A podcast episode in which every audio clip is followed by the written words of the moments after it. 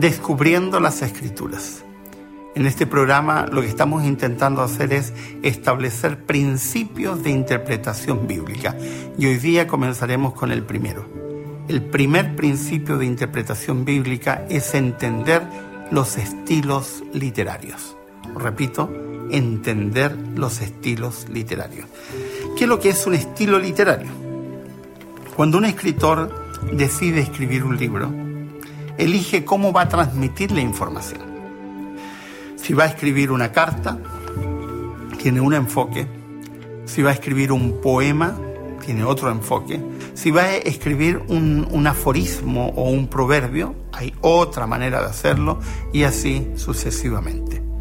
A estas diferentes maneras de transmitir la información se le llama estilo literario. Y la Biblia tiene diferentes estilos. Hay poesía, hay escrituras tipo fantasía, pero que no es fantasía, pero que parecen como novelas. Hay secciones donde eh, lo que importa es el registro histórico. Hay libros históricos en el Antiguo Testamento como Primera y Segunda de Reyes, Primera y Segunda de Crónicas, que narran las crónicas de los reyes. O en el Nuevo Testamento, Hecho de los Apóstoles, que narra los acontecimientos posteriores a la resurrección de Jesucristo o los evangelios que narran la vida de Jesucristo. Es historia. Pero también tenemos eh, fábulas en la Biblia. Sí, fábulas. Hay, un, hay capítulos que son fantasía, extraída de otros textos y se llaman fábulas. Tenemos parábolas, que es un estilo literario, que es una parábola, es una historia que puede ser verdad o puede no ser verdad, pero que se, la utilizaba para transmitir un, un mensaje didáctico. Hay secciones que son netamente didácticas, que pretenden dar enseñanzas, como es el caso de lo que se llama la literatura sapiencial o literatura de sabios, nos referimos específicamente al libro de Proverbios, por ejemplo, o el libro de Eclesiastés, que tienen una función claramente didáctica.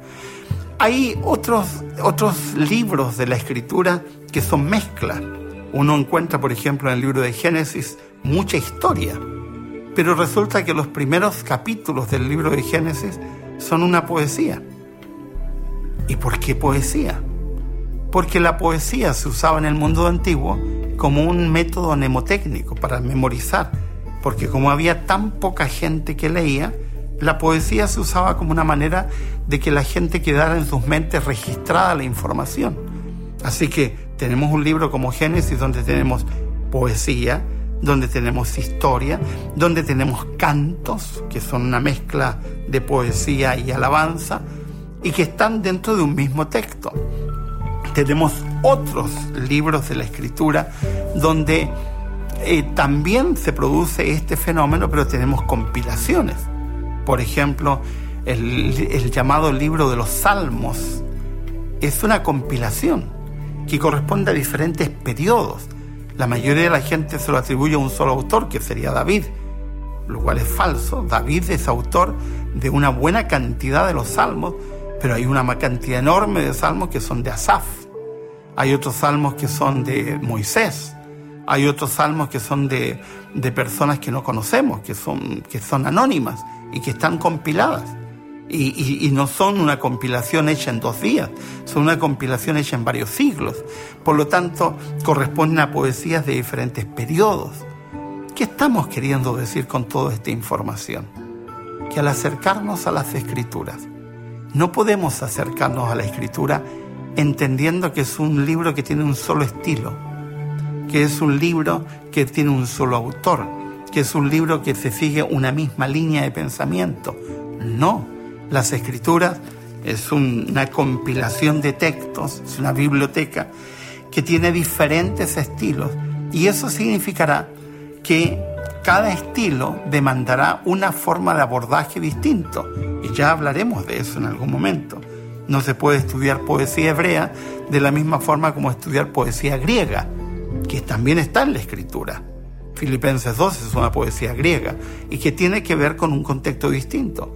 Eh, La poesía hebrea tiene un enfoque, la poesía de origen griego tiene otro enfoque y así sucesivamente. Primer principio hermenéutico.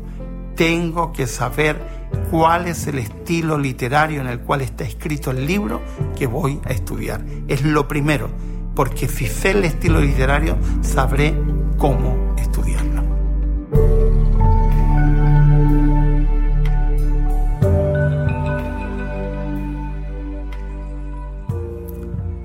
Descubriendo las escrituras es lo que intentamos hacer.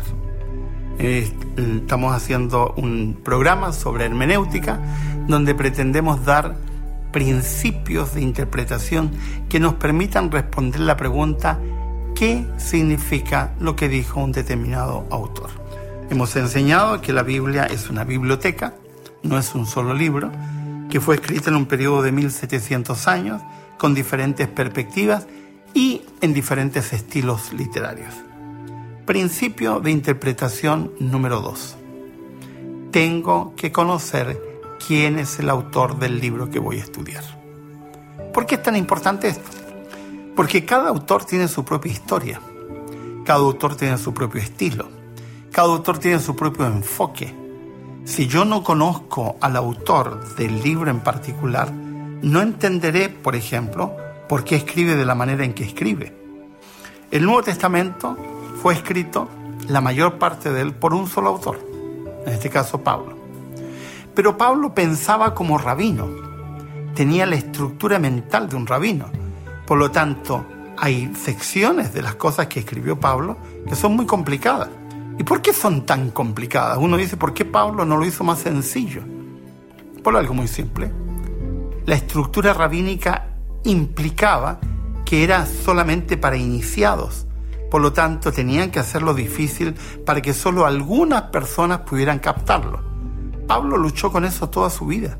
Por eso que hay una gran diferencia entre los primeros escritos de Pablo y los últimos escritos.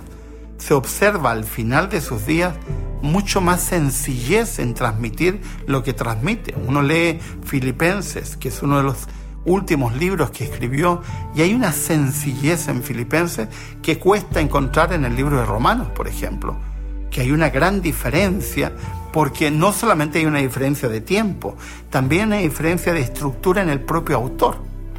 Si uno lee el Antiguo Testamento y uno va al libro de Isaías, por ejemplo, observa que Isaías, que tuvo un periodo profético larguísimo, casi 60 años, escribe durante 60 años.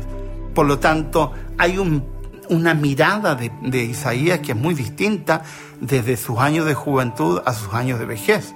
Eso ha llevado a algunos a decir, bueno, aquí hay dos autores. No, es el mismo autor escribiendo en periodos de vida distintos.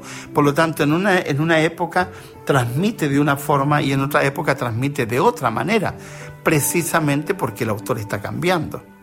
Moisés. Moisés escribió el libro de Job. Y el libro de Job es muy complejo. Fue su primer libro. Cuando uno analiza el libro de Job, observa que en el libro de Job hay, hay algunas cosas que son muy oscuras de entender. Pero luego escribió, en otro periodo, escribió otras cosas. Escribió poesía, por ejemplo. El Salmo 90 fue escrito por Moisés.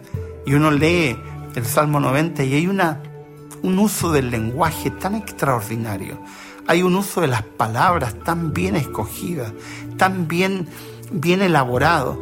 Y uno observa al mismo autor, pero en otro momento de su vida. Por lo tanto, cuando conozco al autor, puedo saber cómo enfocar. Ahora, ¿qué hacemos en los libros que no conocemos del autor? Por ejemplo, Cantar de los Cantares, que se le atribuye a Salomón, cuando en realidad es una compilación de poemas, varios de ellos de Salomón, y otros que no sabemos quién es el autor. O en el libro de los Salmos, donde sabemos que algunos salmos son de David y que son de parte de su propia historia, pero hay otros salmos que no tenemos idea que los escribió. Pues en ese caso, simplemente tenemos que saltearnos eso y va a haber una especie de, de vacío para poder entender con mayor claridad y se tendrán que usar otro tipo de principios e instrumentos para poder entender con claridad lo que ha querido decir el autor en particular en ese texto en particular. Por ejemplo, el Nuevo Testamento tiene un solo autor que no es hebreo. y se nota en su forma de enfocar, en su forma de escribir, que es Lucas, que escribió dos libros, el Evangelio de Lucas y el libro Hechos de los Apóstoles. Y el enfoque que tiene Lucas es muy distinto a los otros autores que son hebreos. Lucas era griego, de Macedonia, por lo tanto tenía una estructura mental distinta.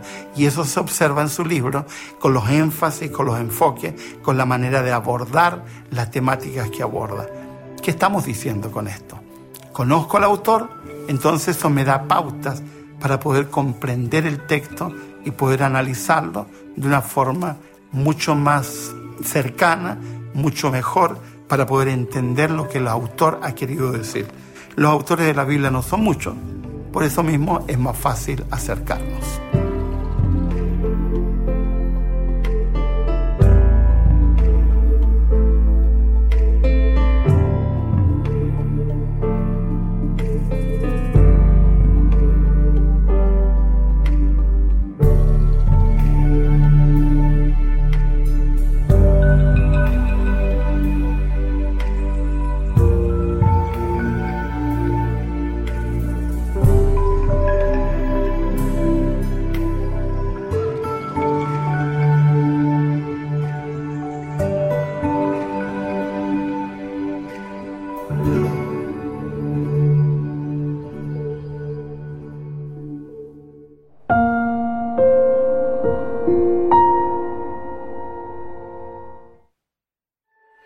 ¿Quieres realizar cursos gratuitos sobre salud, familia, temas espirituales y mucho más?